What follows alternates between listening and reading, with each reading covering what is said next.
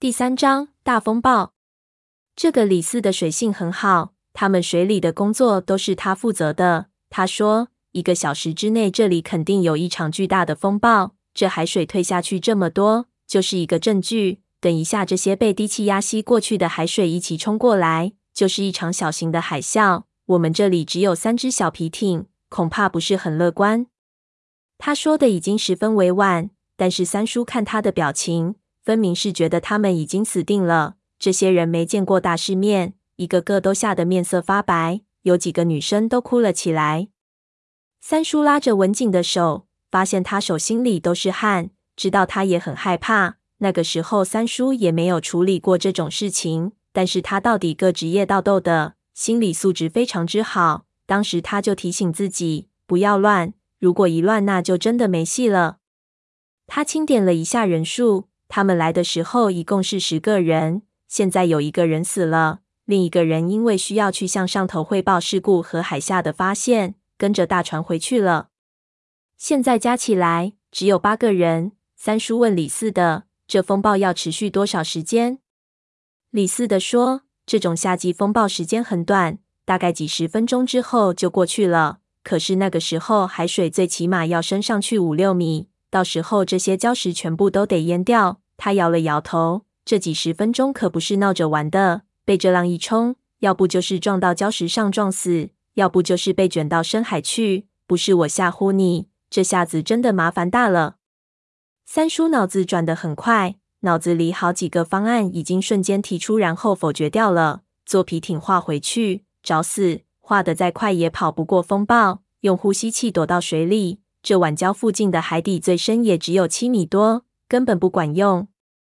三叔看到那几乎已经可以用肉眼看到的海底，犹如黑夜里一道闪电。突然间，一个十分冒险的计划在他脑子里浮现出来。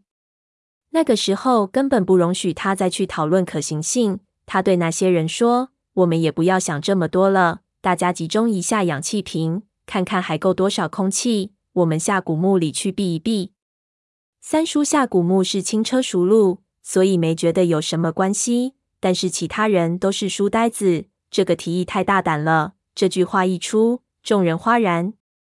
三叔一看意见不统一，忙给他们分析利害关系。他指了指海平线，说：“大家看这风暴，现在我们还没有感觉，但是大家都看过关于海啸的纪录电影吧？这东西不是闹着玩的。如果在这里等风暴过来，”十死无生，肯定是连尸体都找不到。而这海下面有一个现成的避难场所，我们已经知道，这个古墓里肯定有空气。这海斗里的空气其实是活的，因为它连着活水，所以里面的空气质量应该还过得去。我们人不多，在里面待一个小时再出来，是唯一的生存机会了。三叔有这么一点鼓动人的天赋，不然他以后生意也做不到那么大。众人听他说的头头是道，不由心里也出现了一线希望。他们集中起所有的潜水设备，将三只皮艇都放气叠好，一切准备就绪。三叔先和他们规定了一些在水下活动的手语，然后带他们潜入水下。他自己打起一个防水的探灯，第一个爬进墓道里。